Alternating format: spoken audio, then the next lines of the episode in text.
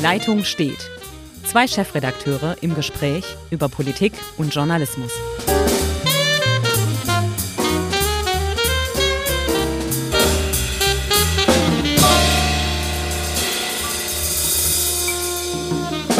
Herzlich willkommen zu einer neuen Folge Die Leitung steht. Mein Name ist Hendrik Roth, ich bin Chefredakteur der Schwäbischen Zeitung und in Ulm sitzt hoffentlich Uli Becker, Chefredakteur der Südwestpresse. Ja, genau, äh, derjenige sitzt nämlich hier am Mikrofon, die Leitung steht mal wieder und äh, der Titel entspricht auch wieder den Realitäten, weil beim genau. letzten Mal saßen wir beieinander, aber jetzt ist es wieder tatsächlich eine Leitung und siehe da, oh Wunder, ähm, trotz der unzureichenden digitalen Infrastruktur in unserem Lande kriegen wir es hin, uns von Ulm bis Ravensburg unglaubliche 80, 90 Kilometer, Hendrik. Sowas in der Richtung. Äh, und, und David, ja.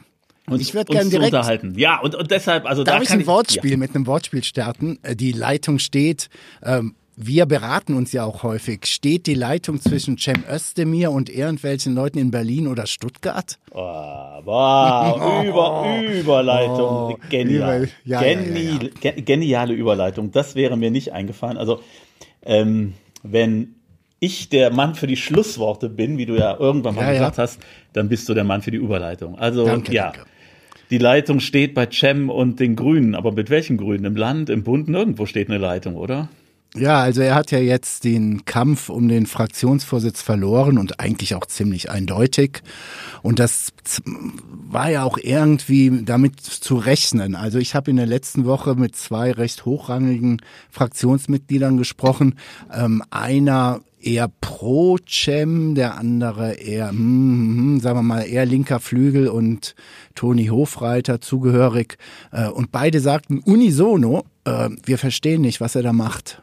Warum ja, tut er es überhaupt? Das habe ich im Übrigen auch nicht verstanden. Also als er sich für den Fraktionsvorsitz beworben hat, war das vielleicht ein Zeichen, dass er schon mitbekommen hat, dass der Weg äh, auf einen Ministerpräsidentenkandidaten im Land versperrt ist, weil ähm, Winfried Kretschmann, der das zu dem Zeitpunkt ja noch nicht öffentlich gemacht hatte, aber dann äh, vielleicht doch die Signale in seine Richtung ausgesendet hat. Die beiden können ja ganz gut miteinander. Die ähm, die Signale in seine Richtung ausgesendet hat. Ich mach's noch ich mache es nochmal. Ähm, und äh, dass, dass er deshalb ja so ein bisschen die Flucht nach vorne angetreten hat, um seine politische Karriere weiter zu befördern.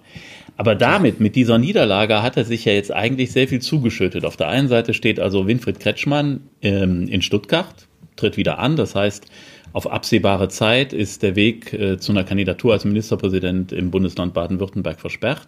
Und ich glaube auch, weil er im Lande nicht unterwegs ist, wird er sich nur schwer in Stellung bringen können, wenn es zur Hälfte der Legislatur vielleicht heißt, Kretschmann sucht dann doch einen Nachfolger innerhalb der Grünen Partei.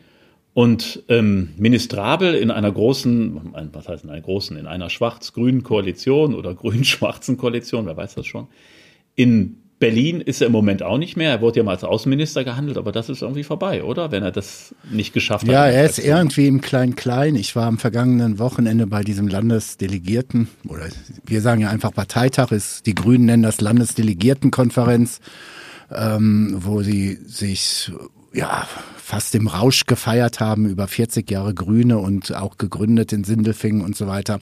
Und da war Cem Özdemir auch und ähm, so als kleines Indiz, vielleicht war es auch ein reiner Zufall, alle wurden begrüßt, äh, nur Cem Özdemir nicht. Und da mhm. habe ich mir schon gedacht, ja, keine Ahnung, vielleicht gibt es da irgendwelche interne Regelungen, wer wann wo begrüßt wird oder auch nicht. Ähm, das fand ich schon ein bisschen seltsam. Ähm, er hat äh, viel Applaus bekommen, als es darum ging, äh, Positionen gegen die AfD zu beziehen. Aber sonst fand ich, außer dass er ganz vorne in der ersten Reihe hier in Baden-Württemberg saß, wenig präsent. Mhm, und diese, wir haben ja lange, monatelang über Kretschmann äh, ja, spekuliert, können wir ja offen zugeben.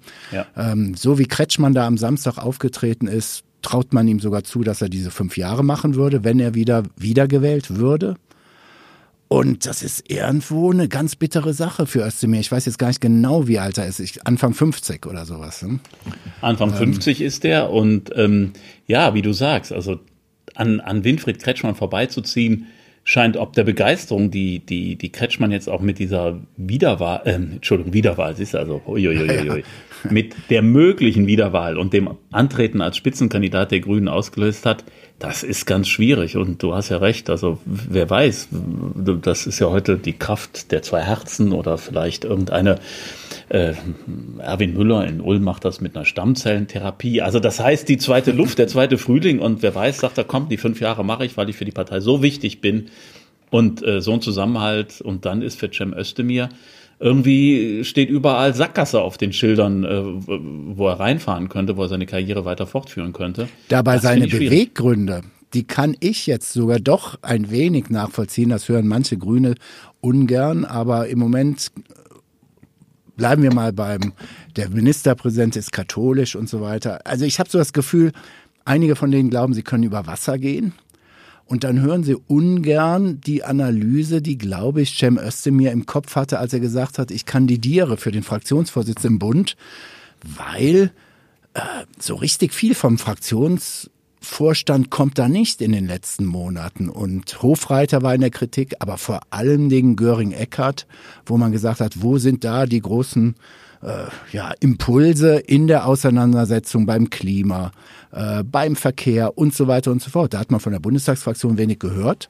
Und vielleicht war das dann für Özdemir, ja, der Grund zu sagen, ich schmeiß mich da rein. Äh, die Unzufriedenheit ist so groß, dass ich knapp gewinne. Jetzt hat er relativ klar verloren. Ich glaube, er hat diese Unzufriedenheit gespürt und die ist ja auch vorhanden, weil es im Moment dieses, dieses Überpärchen gibt, Baerbock und, und Habeck, die sozusagen alles überlagern, auch in der öffentlichen Wahrnehmung, in den Diskussionen, also in den öffentlichen Diskussionen, in den Talkshows werden offensichtlich nur noch die beiden eingeladen. Man möchte gar nicht mehr die anderen äh, unbedingt in den Talkshows haben, weil Göring Eckert war ja früher auch sehr präsent, oftmals in der öffentlichen Auseinandersetzung. Da hat man, da hast du recht, in den letzten Wochen, Monaten wenig gehört. Die beiden überlagern das, das war das Kalkül, da kann ich rein die Fraktion ist unzufrieden, aber ich glaube, Cem Özdemir, und das ist, da muss man ohnehin ein bisschen aufpassen, im Moment in der öffentlichen Wahrnehmung hat unterschätzt, dass der linke Flügel natürlich noch bei den Grünen vorhanden ist. Der hat sich ja nicht irgendwie aufgelöst, sondern wir haben halt an der Spitze im Moment eine ganz starke, ähm, einen ganz starken Realo-Einfluss, aber den eher fundamentalistischen oder fundam die, die Fundis in dem, in dem Bereich bei den Grünen gibt es natürlich weiterhin. Und dafür steht Cem Özdemir natürlich überhaupt nicht. Und wenn man sich dann vorstellen würde, okay, man hat diese Parteivorsitzenden und gleichzeitig dann in der Fraktion auch zwei, die diesem Realo-Flügel angehören, den eher pragmatischen Grünen, dann sagen die Linken irgendwann, wo sind denn wir und wie werden wir hier vertreten? Und ich glaube, da ist Anton Hofreiter ganz wichtig für das Gefüge, weil der einfach nochmal eine andere äh, Farbe in dieses Spiel der, der Grünen Partei reinbringt. Und von daher hat sich Cem Özdemir, glaube ich, ein bisschen in seiner Stärke, die er da hat, verschätzt. Ja, und es gibt, es gab ja auch vorher schon so ein paar Anzeichen, auch am Wochenende äh, lief, das lief mal durch alle Kanäle und so weiter. Da gab's, ich weiß gar nicht, über was sie sich, ich habe es nur am Fernseher gesehen, ohne Stro äh, Lautstärke. Äh, das war auf einmal Baerbock neben Hofreiter und so weiter. Das hätte sie alles nicht machen müssen. Also es lief eigentlich komplett in meinen Augen, nennen wir es mal so, gegen das im Moment recht erfolgreiche Establishment. Und schwierig, sehr, sehr schwierig. Jetzt ist er rhetorisch gut. Es gibt ja ein paar Grüne, die ihn dann getröstet haben oder auch ein paar Beobachter, die sagen, ah, Cem Özdemir, wenn er sich zu was äußert, ähm, dann ist er natürlich kein Hinterbänkler. Ich finde auch nicht, also jetzt definitiv von den Themen der Zukunft als Verkehrsausschussvorsitzender, das klingt sperrig, bürokratisch, aber da kann er sehr wohl Profil zeigen. Äh, es gab auch einige Kritik an seiner Ausschussführung bei den Grünen, die gesagt haben, er sitzt auf einer Schlüsselposition und davon bekommen wir auch nicht so viel mit. Also ich finde, das kann man mal einfach mal sich die nächsten Wochen, Monate, in zwei, zwei Jahre anschauen und ich glaube nicht, dass er in der Versenkung verschwindet, aber so ganz ultimativ, glaube ich, hat er ein paar Fehler gemacht und die könnten ihn schaden, sollte es über kurz oder lang zu einer schwarz-grünen Regierung geben, die ja selbst schon Leute wie Herr Weber von der CSU befürworten. Ja, also das, äh, da hat er sich vielleicht ähm, ein bisschen rausgeschossen aus den, aus den Überlegungen, die in Zukunft stattfinden werden. Ähm, bei Manfred Weber, das, also ich, ich muss da gerade mal einscheren, du, du, du sprichst auf das ähm, Interview an, was er in der Welt am Sonntag gegeben ja. hat. Und da hat er ja nicht nur die schwarz-grüne Koalition, wo er sagt, das ist eigentlich die Koalition der Zukunft, die geborene äh, äh, Koalition, die in, in, in Zukunft ähm, die Politik bestimmen wird, sondern er hat jetzt auch einen Hipster-Vollbart. Werbung. Hm, 0,3. Was hat es mit dieser 0,3 auf sich? Ich glaube, ich hab's. Der Pro-Kopf-Bierkonsum in Deutschland geteilt durch alle Zapfanlagen weltweit minus das Durchschnittsvolumen eines Bierfasses. Da ist es wieder 0,3. Die durchschnittliche Trinkdauer eines Bieres mal das Gewicht eines Schussenrieder Lasters geteilt durch den Preis des teuersten Bieres. Wieder 0,3. Leckerer Hopfen aus Tettnang addiert mit Malz aus Oberschwaben und das geteilt durch einen Bügelverschluss. Das gibt's doch nicht. Das neue Ott Spezial in der 0,3 Liter Flasche.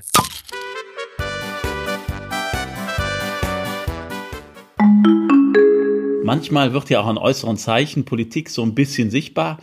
Also auch Manfred Weber ähm, dreht sich in Richtung Hipster.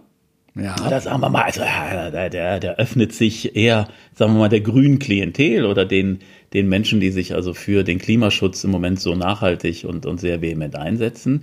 Damit folgt er ja seinem Parteivorsitzenden, Markus Söder, der das grüne Gen auch entdeckt hat, der auch zum Klimapolitiker ähm, geworden ist. Aber ähm, Weber und Söder sind nicht zwingend die engsten Freunde, um es mal vorsichtig auszudrücken. Die sind eigentlich die engsten Feinde. Aber, aber natürlich merkt Manfred Weber, woher weht der Wind.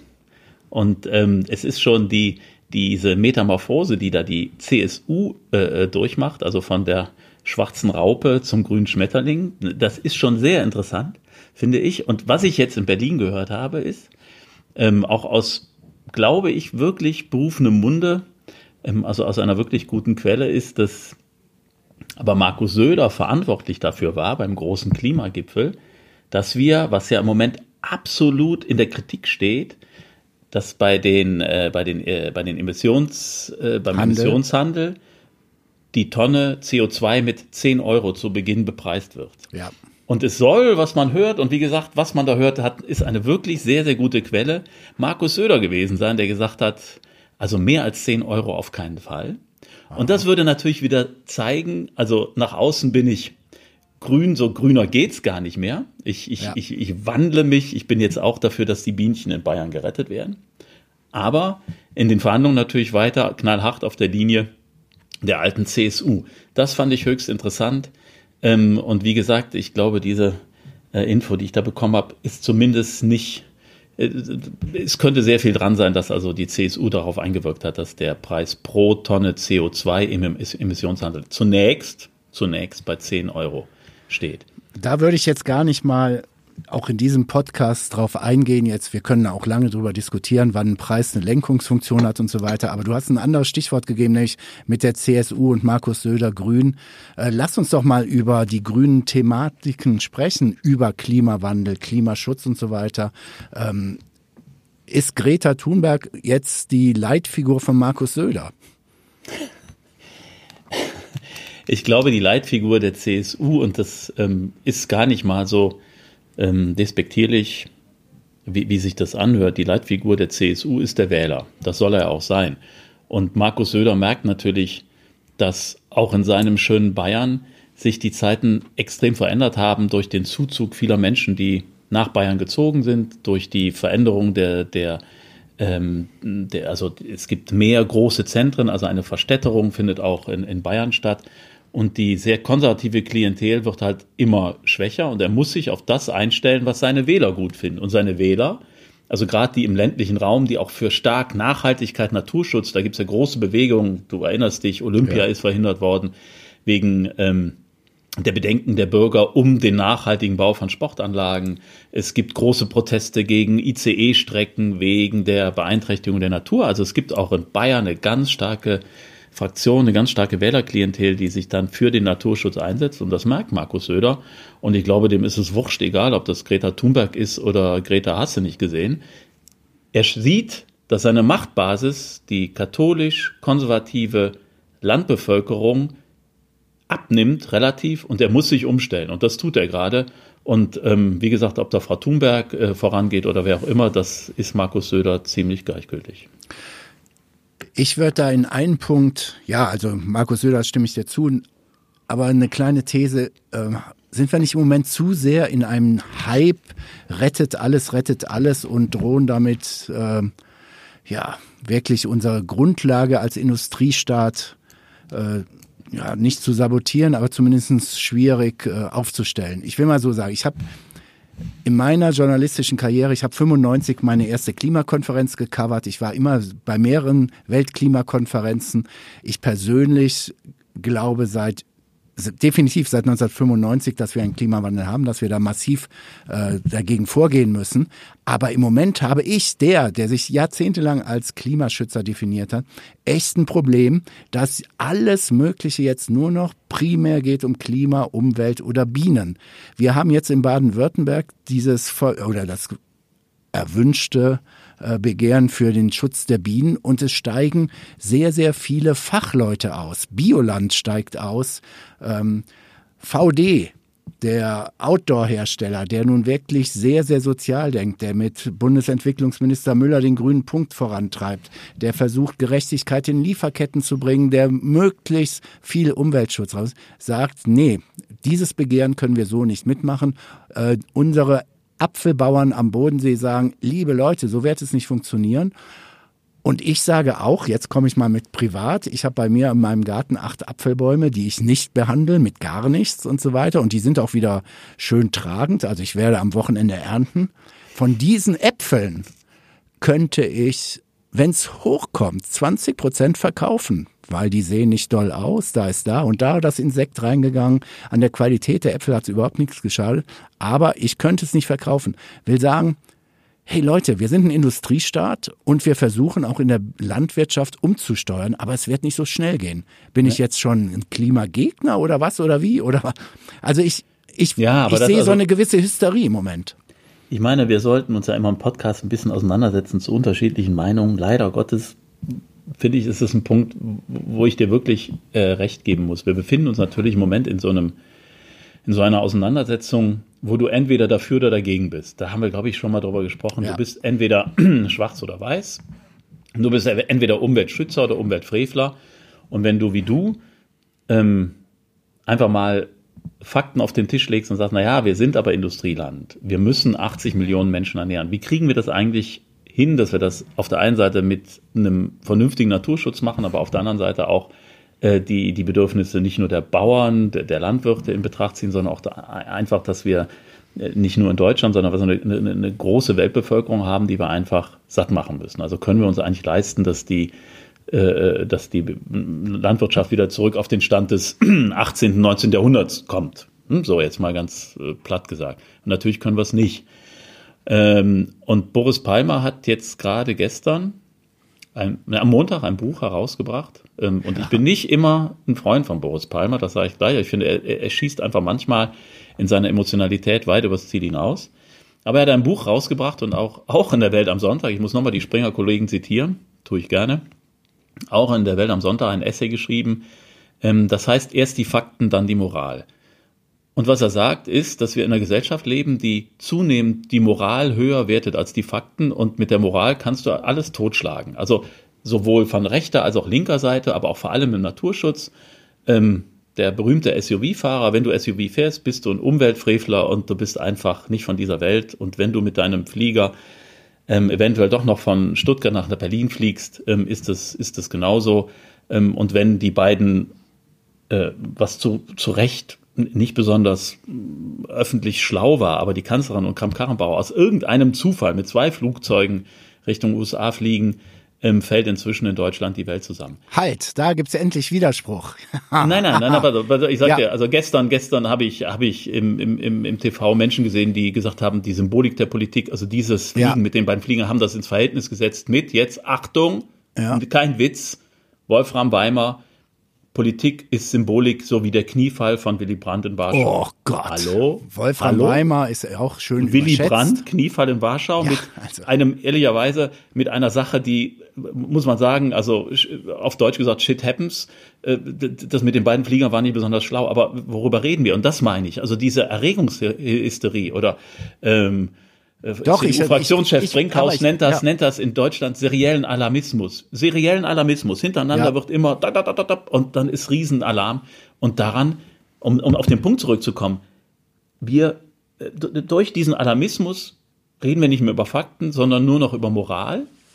Und wir müssen uns nochmal wieder hinsetzen und sagen, was ist möglich, was ist machbar, was können wir tun, ohne die Menschen ins Abseits zu stellen. Das machen wir nicht mehr. Es wird nur noch, entweder bist du dafür, dagegen und zack. Exakt.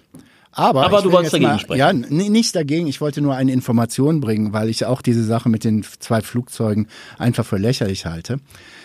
Denn seit es Flugzeuge gibt und Regierungschefs oder Präsidenten durch die Welt fliegen, gibt es auch Sicherheitsmaßstäbe und Grund wirkliche Grundregeln. Und ein vernünftiger Staat setzt nicht in ein Flugzeug seine gesamte Regierung. Es wird grundsätzlich aufgeteilt. Ähm, ich habe äh, tatsächlich in dieser Woche mit der Ex-Justizministerin Leuthäuser-Schnarrenberger gesprochen. Die habe ich hier in Ravensburg moderiert und wir haben uns auch drüber unterhalten. Und die erzählte, hey, wir sind oft mit drei, vier verschiedenen Maschinen geflogen. Natürlich die äh, zwei, drei in der Linie, aber dann halt äh, nie gemeinsam im Regierungsflieger. Äh, das, es gilt. Es gilt bis heute und das muss man einfach mal dazu, das muss möglich sein und es ist ja, aber da bin ich doch, also da bin ja? ich genau deiner Meinung, da bin ich genau deiner Meinung und ich finde, aber was wir tun, ist in den Kommentierungen und auch in solchen Talkshows, die ich eben zitiert habe, in den Kommentierungen in solchen Talkshows zu sagen, das zeigt die Verlogenheit der Klimapolitik der Regierung. Und da fragst ja. du dich manchmal, Sag mal, Freunde, auf welchem Planeten sitzt ihr eigentlich? Oder es zeigt die Inkompetenz einiger Kollegen von uns. Ja, das könnte auch sein, aber dass man, dass man zumindest nochmal einen Punkt macht und sagt, ähm, äh, und, und, und so, wie, so wie ich das jetzt mitbekommen habe, ich habe die Hintergründe jetzt wirklich auch nicht genau, wie ich es mitbekommen habe, kann es auch sein, dass man einfach äh, sich mit der Menge und der Anzahl von von Kollegen, die da mitfliegen wollten, einfach nicht, äh, ja, nicht ganz äh, einig war. Aber auch egal, aber auch dein Argument sticht natürlich.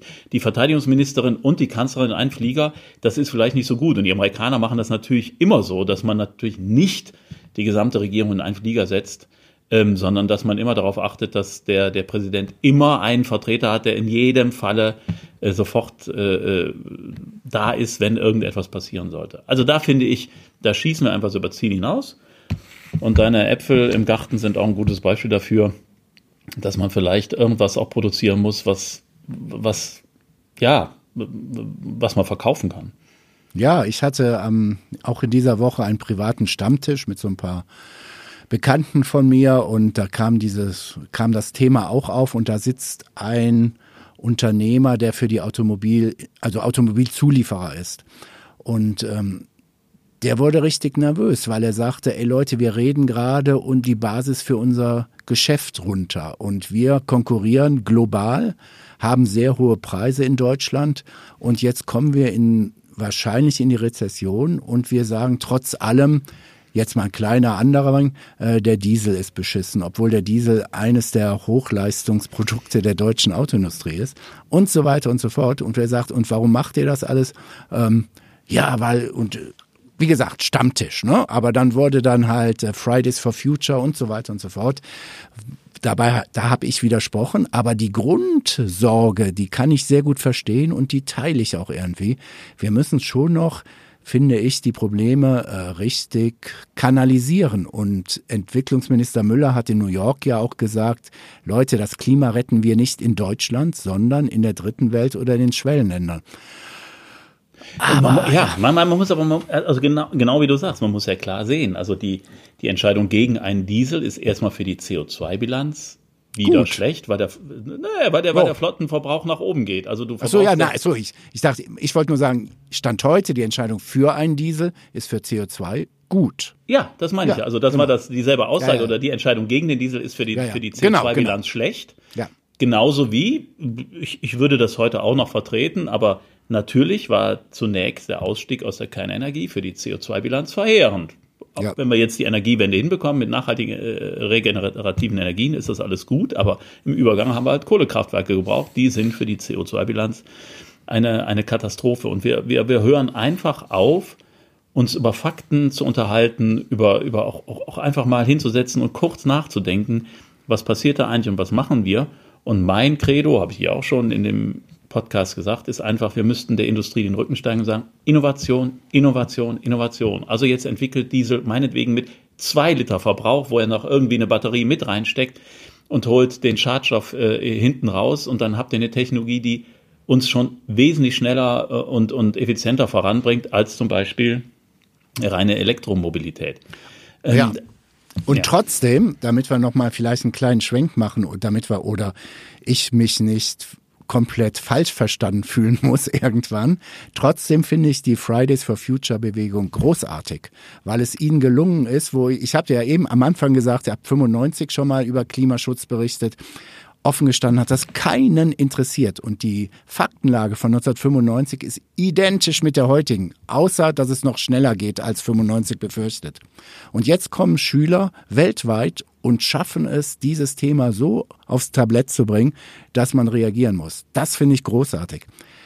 Ich sage nur, es muss uns gelingen, das in etwas Konstruktives zu kanalisieren und nicht in so eine Konfrontation Industrie gegen Generationen und so weiter. Äh, ich nehme die Fridays for Future zum Beispiel in unserem Verbreitungsgebiet schon als gesprächsbereit dar.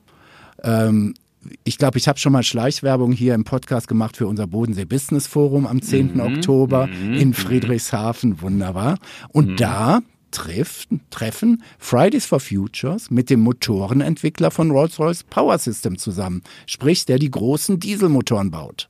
Mhm. Und die haben ein Vorgespräch bei uns gehabt und das war ausgesprochen konstruktiv und spannend. Und beide Seiten haben sich total gefreut, wie interessant der jeweilige andere argumentiert. Also will sagen, nehmt es doch nicht als Bedrohung dar, dass Millionen Jugendliche auf die Straße gehen, sondern nutzt es als Chance für Hightech, Innovation und dann retten wir vielleicht das Klima, weil wir mit solchen Produkten auch den asiatischen Markt, der nämlich entscheidend wird, um das 1,5 oder 2 Prozent Ziel zu erreichen, dass wir da Erfolg haben.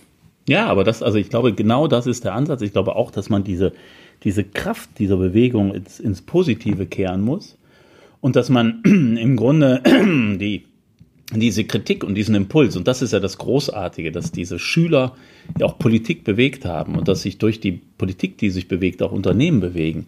Aber dass wir das nach vorne gerichtet machen müssen. Ich habe ähm, in Berlin auch mit dem CEO von ParkNow und ChargeNow, das ist, das sind die, das ist ein Gemeinschaftsunternehmen Daimler und BMW, die sich ja. also im Bereich der Elektromobilität, im Bereich des digitalen Parkens ähm, umtun tolle, tolle Entwicklung, die also ne, ne, die, die, die versuchen diese, diese Ladezellen, 120.000 Ladestationen haben wir in, Deutschland, das zu, zu ähm, in ein System zu bringen, damit man also nicht mehr tausendmal irgendwie eine neue Karte braucht, sondern wirklich sehr einfach ähm, diese, diese Ladefunktionalität hat. Und so Leute, die dann sich Gedanken machen und die von großen Unternehmen kommen, die soll man nicht verteufeln, sondern sagen, eigentlich müssen wir jetzt mit solchen Leuten zusammenarbeiten.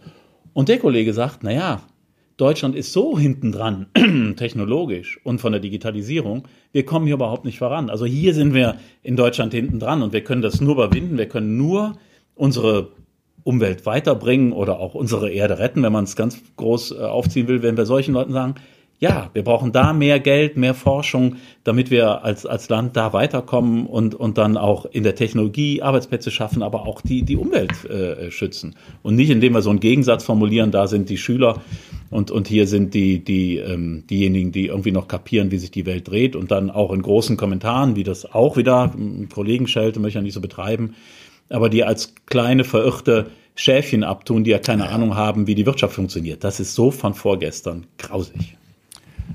Ganz von vorgestern war doch die Annahme, dass die britische Demokratie die älteste der Welt sei, ganz zivilisiert, geordnet. Alle, alle halten sich an Regeln, die zwar nicht niedergeschrieben sind, aber die irgendwo in den Köpfen sind.